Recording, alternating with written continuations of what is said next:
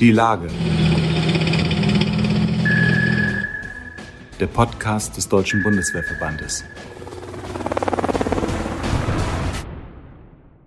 Herzlich willkommen beim Podcast des Deutschen Bundeswehrverbandes. Mein Name ist Jan Bombeck. Heute beschäftigen wir uns äh, mit einem kleinen, aber ganz feinen Bereich des Sanitätsdienstes äh, der Bundeswehr. Und zwar geht es um den Bereich Medical Intelligence and Information, kurz MI2. Und äh, dafür sprechen wir heute mit äh, Frau Dr. Katharina Rossmann, die diesen Bereich bei der Bundeswehr leitet. Hallo und schönen guten Tag, Frau Dr. Rossmann. Ja, herzliches Grüß Gott. Wir sind ja in Bayern. Wir freuen uns, dass wir Sie hören hier heute. Wunderbar, ich freue mich auch sehr. Ja, ähm, ich habe es gerade äh, kurz angerissen, Medical Intelligence and Information. Äh, wird das eigentlich bei Ihnen MI2 oder MI2 gesprochen? Ja, dadurch, dass wir natürlich immer einen globalen Fokus haben, sagen wir natürlich MI2 dazu, zumal es auch äh, NATO-Sprech ist. Ja. okay, MI2, dann einigen wir uns darauf. Ich denke mal, dass wahrscheinlich äh, doch einige Angehörige der Bundeswehr diese kleine Dienststelle nicht kennen. Aber jeder Soldat, jeder soll oder und jede Soldatin, die schon mal im Einsatz waren, haben ja sicherlich schon mal von ihrer Arbeit profitiert, Frau Dr. Rossmann. Wie ist das? Was, äh, was leisten Sie insbesondere für die Soldatinnen und Soldaten im Einsatz?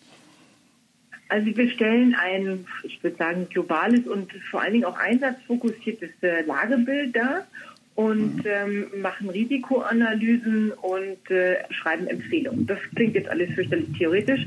Das, was wir tun, ist eigentlich, dass wir weltweite militärische Reisemedizin machen. Also jeder, der in den Einsatz geht, auf Dienstreisen geht oder in irgendwelchen ähm, Beratergruppen sich befindet oder zum Beispiel als Militärattaché unterwegs ist, all diejenigen bekommen von uns quasi spezifisch für ihren Auftrag und für ihren Einsatzzeitraum bekommen die quasi von uns ähm, eine Lagebewertung und auch Empfehlungen. Das heißt, jeder, der schon mal im Einsatz gewesen ist und Malaria-Chemoprophylaxe bekommen hat oder jeder, der ein bestimmtes Impfschema zu, vollfühl, zu vollfüllen hat, bis was er in den Einsatz geht. Das sind also alles Dinge, die wir hier quasi entwickeln und ähm, als Vorgaben, die dann nachher über das Einsatzführungskommando kommen, hier fachlich erstellen. Okay, das ist, und, und das ist aber auch, glaube ich, mit einem recht kleinen Team, das da arbeitet bei Ihnen. Ja, wir sind insgesamt 20, etwa knapp 20 Leute mhm. und ähm, wir haben hier ähm, Tropenmediziner, wir haben Allgemeinmediziner, wir haben ähm, Mückenwissenschaftler, also Entomologen, wir haben ähm, Völkerkundler, Ethnologen, wir haben Tierärzte, Public Health Spezialisten, wir haben Gesundheitsaufseher, wir haben eine Arzthelferin. Also wir sind ein ganz, ganz bunt gemischtes Team. Ähm, Biologen sind dabei, Informatiker und ähm, Epidemiologen. Also es ist eine, ein, ein sozusagen ein multidisziplinäres Team, weil wir Gesundheitsgefahren aus ganz, ganz vielen verschiedenen Richtungen uns anschauen und miteinander analysieren und äh, da die Erfahrung gemacht haben seit fast 20 Jahren, dass man damit zu den besten Ergebnissen auch kommt. Ja, ähm, sagten seit 20 Jahren. Äh, wie lange gibt es äh, MI2 schon? Gab das, gab es sowas Vergleichbares vielleicht schon bevor die Auslandseinsätze der Bundeswehr zu Beginn der 90er Jahre angefangen haben? Oder hieß das dann damals anders? Aber ich meine, damals hat man sich ja noch, oder bevor die äh, Auslandseinsätze äh, anfingen, hatte man sich ja drauf, äh, hatte man ja nicht damit gerechnet, dass die Bundeswehr großartig außerhalb des, äh, des, äh, des äh, europäischen Raums, des Bündnisgebietes äh, zum Einsatz kommt. Ähm, wie lange gibt es diesen Bereich MI2? Dazu schon? Dieser Bereich existiert jetzt tatsächlich seit gut 20 Jahren. Ja. Und ähm, man muss aber dazu sagen, ähm, traditionell war schon immer die Marine ja weltweit unterwegs. Und ja. ähm, auch die Luftwaffe ist natürlich zu Ausbildungszwecken viel unterwegs gewesen. Und für diese Marine, also für die Marine gab es diese ähm, Einrichtung schon eigentlich sehr, sehr viel länger. Mhm. Und ähm, die haben wir quasi irgendwann auch ähm, letztendlich thematisch wie inhaltlich sowie auch für die Serviceorientierung mit übernommen. Und ähm, aber letztendlich traditionell ist das etwas, was über die Marine schon deutlich länger auch existiert. Ja, okay. Ähm, Wie sieht äh, Ihre Arbeit aus? Sie, Sie müssen ja irgendwo auch die Informationen äh, sich zusammenstellen, generieren. Ähm, passiert das alles nur von München aus, wo Ihre Dienststelle ist, oder reisen, äh, reisen Leute aus Ihrem Team, reisen Sie schon mal auch in die Einsatzgebiete? Also sowohl als auch. Wir haben natürlich mhm. im Wesentlichen sehr einsatzerfahrenes Personal bei uns auch eingesetzt. Und ähm, aber der Hauptteil der Arbeit, weil wir sind hier ein im Wesentlichen auch operativ und einsatzoperativ agierendes äh, Element. Ähm, wir haben also die meiste Arbeit passiert quasi von unseren Analysten, sage ich einfach mal so hier von München aus.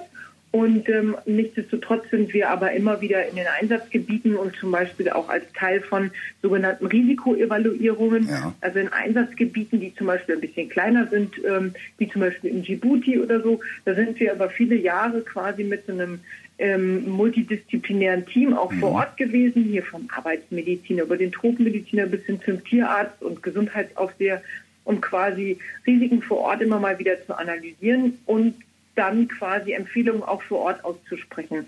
Ähm, ja. Wir machen jetzt zum Beispiel auch sowas wie Mückenmonitoring vor Ort weltweit in den Einsatzgebieten, um zu gucken, nicht nur welche Spezies sind da, sondern was haben sie auch tatsächlich an Viren oder Bakterien oder möglicherweise auch an Parasiten tatsächlich mhm. im Körper drin, was sie übertragen.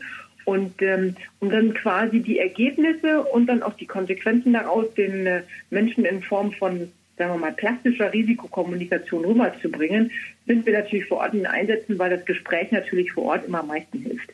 Ja.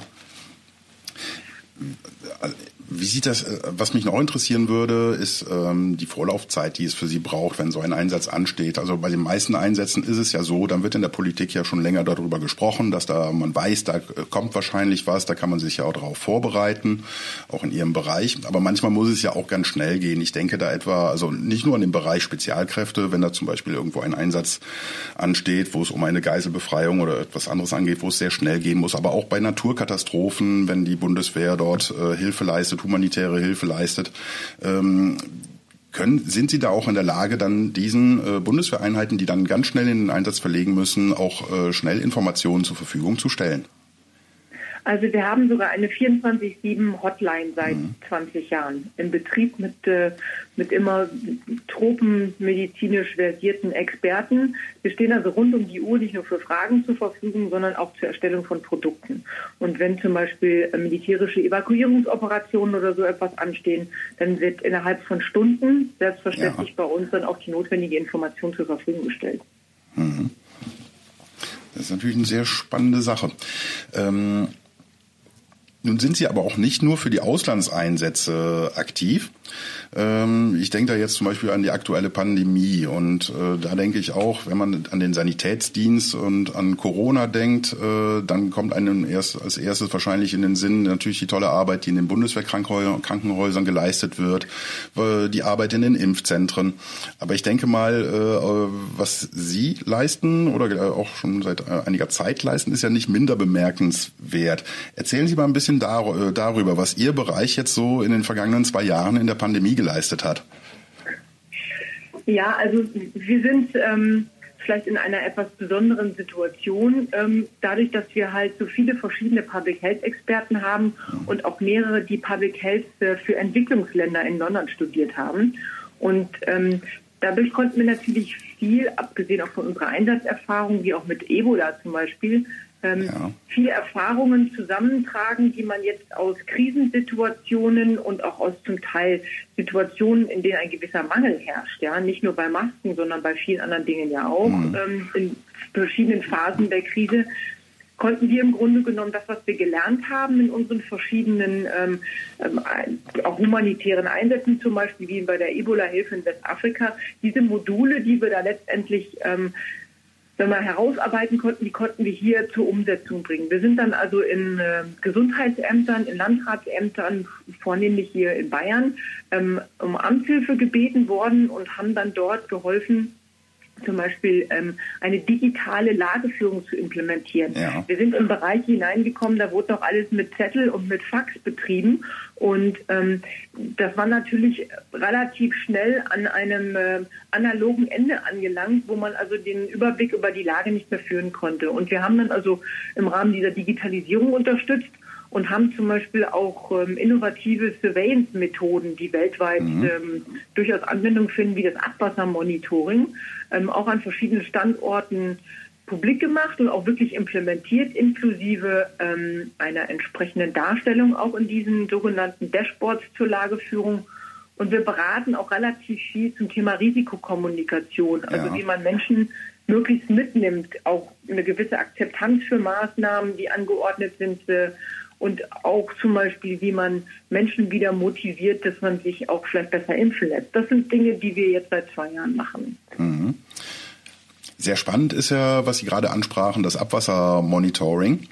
Ähm, da sind Sie ja, glaube ich, gerade auch in zwei Landkreisen in, äh, in Bayern äh, aktiv was das betrifft, diese Abwassermonitoring-Geschichte. Und die, äh, wenn ich das richtig verstanden habe, liefert dir erstaunlich äh, gute Möglichkeiten, den, den, den Verlauf des Infektionsgeschehens schon äh, mit einem guten zeitlichen Vor Vorlauf vorherzusagen.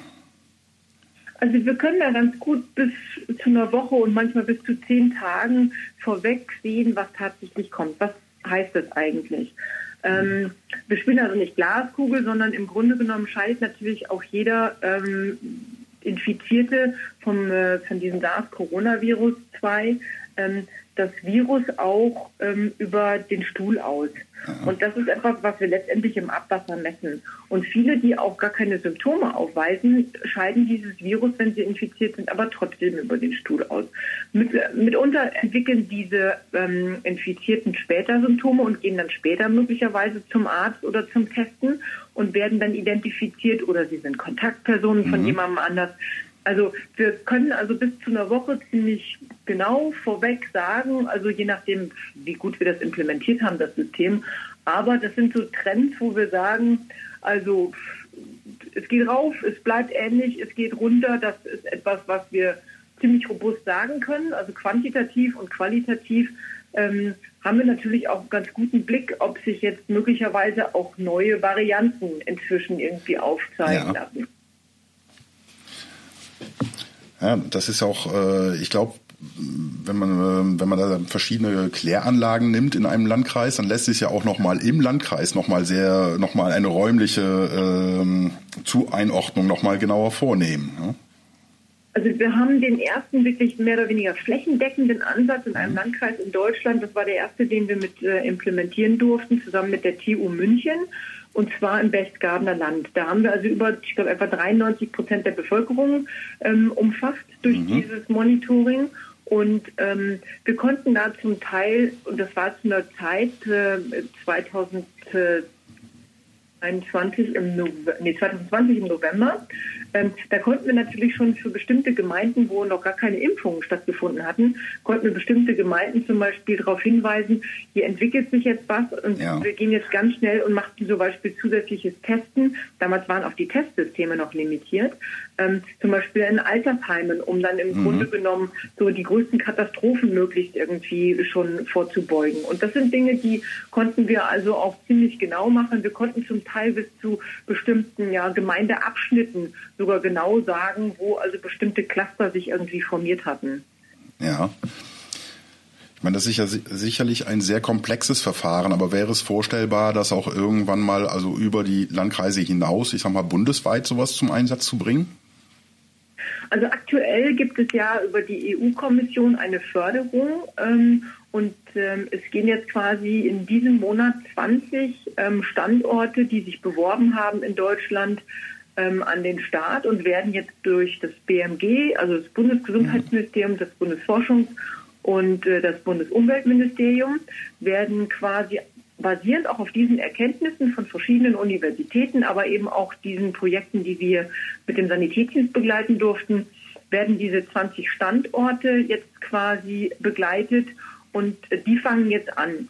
So, das heißt, wir machen also im Grunde genommen so eine Pilotierung, so eine Art Machbarkeitsstudie jetzt gerade für Deutschland. Und dann wird sich auch herausstellen, ähm, in welchem Umfang, möglicherweise mehr risikoorientiert, in anderen Bereichen vielleicht sogar auch was Flächendeckendes, mhm. so dass geguckt werden kann, was macht Sinn, um es in Deutschland als Frühwarnsysteme zu implementieren. Das ist das, was jetzt quasi im nächsten Jahr auch passieren wird. Das ist eine gute Sache.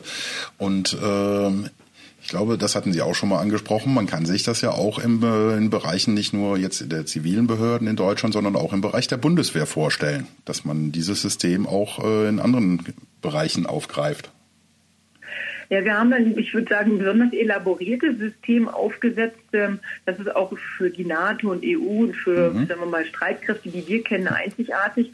Wir haben ähm, im Einsatzgebiet in Mali auch an einem Standort ein sehr umfängliches äh, ähm, Abwassermonitoring etabliert, wo mhm. wir quasi bis auf 50, 80 bis maximal 100 ähm, Leute und ihren Wohneinheiten hinunter genau sagen können, wo sich aktuell Infektionscluster befinden. Die sind natürlich auch alle geimpft. Ja. ja, das heißt also, wir sind da auch ein, haben ein sehr sensitives System, um also auch kleine Zahlen letztlich herauszuarbeiten. Da wird täglich getestet an 41 äh, Entnahmestellen. Das ist natürlich ein sehr engmaschiges System, um sozusagen quasi mal die Reagenzglas-Variante jetzt zu testen. Das mhm. werden wir für einen gewissen Zeitraum machen ähm, und können damit der Kontingentführung natürlich auch zur Verfügung stellen, dass möglichst frühzeitig solche Bereiche dann auch isoliert werden. Zunächst natürlich individuell getestet, aber dann auch isoliert werden können, ähm, um möglichst wenig ähm, Ausfallschaden an der Einsatzbereitschaft ja. auch äh, zuzulassen. Wunderbar. Gut, dann bedanke ich mich ganz, ganz herzlich für dieses spannende Gespräch und äh, wir werden mit Sicherheit die Arbeiten von MI2 jetzt auch weiter verfolgen und das mit einem ganz anderen Auge betrachten als äh, zuvor, als uns dieser Bereich noch nicht so bekannt war. Frau Dr. Rossmann, ganz, ganz herzlichen Dank. Herr Wobicke, ganz herzlichen Dank auch Ihnen ja, und schönen Tag nach Berlin noch. Alle, vielen Dank, alles Gute nach München. Servus, ciao.